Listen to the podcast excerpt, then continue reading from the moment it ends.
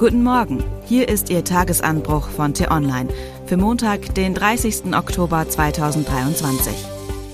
Was heute wichtig ist, Deutschland kann dank seiner Erfahrung im Nahostkonflikt helfen. Geschrieben vom stellvertretenden Chefredakteur Peter Schink und am Mikrofon ist heute Anja Bolle. Die nächste Phase des Krieges hat begonnen, sagt das israelische Militär. Was das konkret heißt?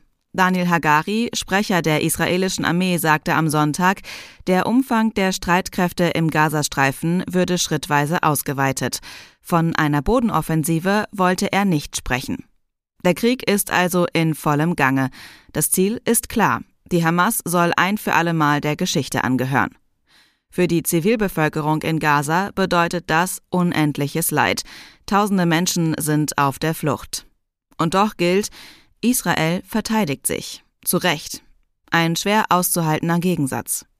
Einigen fällt die Solidarität mit Israel nach dem Terrorangriff der Hamas schwer. Lediglich 58 Prozent der Menschen in Deutschland halten einer aktuellen Umfrage zufolge die israelische Reaktion für angemessen. Warum eigentlich? Erstens sind Teile der deutschen Gesellschaft geprägt vom Nie wieder. Aufgrund unserer Geschichte sollten wir dreimal überlegen, was wir gutheißen. Kein Krieg ist ein guter Krieg. Nicht in Afghanistan, nicht in der Ukraine, nicht in Gaza. Jeder Krieg muss so schnell wie möglich beendet werden. Doch das Recht zur Verteidigung muss manchmal im Vordergrund stehen. Jeder Frieden braucht eine Grundlage. Zweitens ist es die Übermacht des israelischen Staates. In Israel regiert eine rechtsgerichtete Regierung. Die israelische Armee ist der Hamas militärisch absolut überlegen. Das ist richtig. Jedoch muss sich der Staat nach dem brutalen Angriff der Hamas gegen sie zur Wehr setzen. Und drittens ist es die Geschichte des Nahostkonflikts. Seit der Gründung des Staates Israel im Jahr 1948 ist es kompliziert. Fehler wurden auf beiden Seiten gemacht. Ob überhaupt ein Frieden möglich gewesen wäre? Doch um all das geht es in diesen Tagen nicht. Aus deutscher Sicht geht es darum, Israel beiseite zu stehen in diesen dunklen Stunden. Am Freitag war es ausgerechnet Außenministerin Annalena Baerbock, die das nicht vermochte. In der Vollversammlung der Vereinten Nationen in New York hatten Staaten wie Russland, Nordkorea, die Türkei und Saudi-Arabien eine Resolution eingebracht, in der beide Seiten zu einer sofortigen Waffenruhe aufgefordert wurden. Kanadas Versuch, darin auch Terrorattacken der Hamas zu erwähnen, fand nicht genügend Stimmen. Viele Staaten lehnten die Resolution daraufhin ab. Baerbock kritisierte zwar die mangelnde Ausgewogenheit des Textes, konnte sich aber gerade einmal zu einer Enthaltung durchringen. Nun kann man das auch Diplomatie nennen. Deutschland will die Gesprächskanäle zu den arabischen Staaten nicht gefährden, doch Solidarität mit Israel wäre hier bitter nötig gewesen. Wie kann eine sinnvolle Position Deutschlands im Nahostkonflikt aussehen? Im Krieg sind wohlfeile Ratschläge von außen per se schwierig.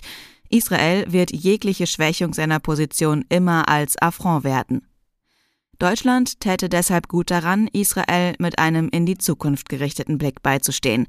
Der Krieg ist bereits da. Die zentrale Frage ist, wie es danach weitergehen kann. Wir selbst mussten nach 1945 aus Ruinen auferstehen. Die Situation ist zwar nicht vergleichbar mit der in Gaza, trotzdem lassen sich aus unserer Geschichte Lehren ziehen. In Westdeutschland wurden damals demokratische Verfassungen und Parlamente geschaffen, die am Boden liegende Wirtschaft wieder aufgebaut, gesellschaftliche Strukturen wie Presse, Polizei, Parteien neu geformt. Das funktionierte nur mit vielfältiger Unterstützung von außen.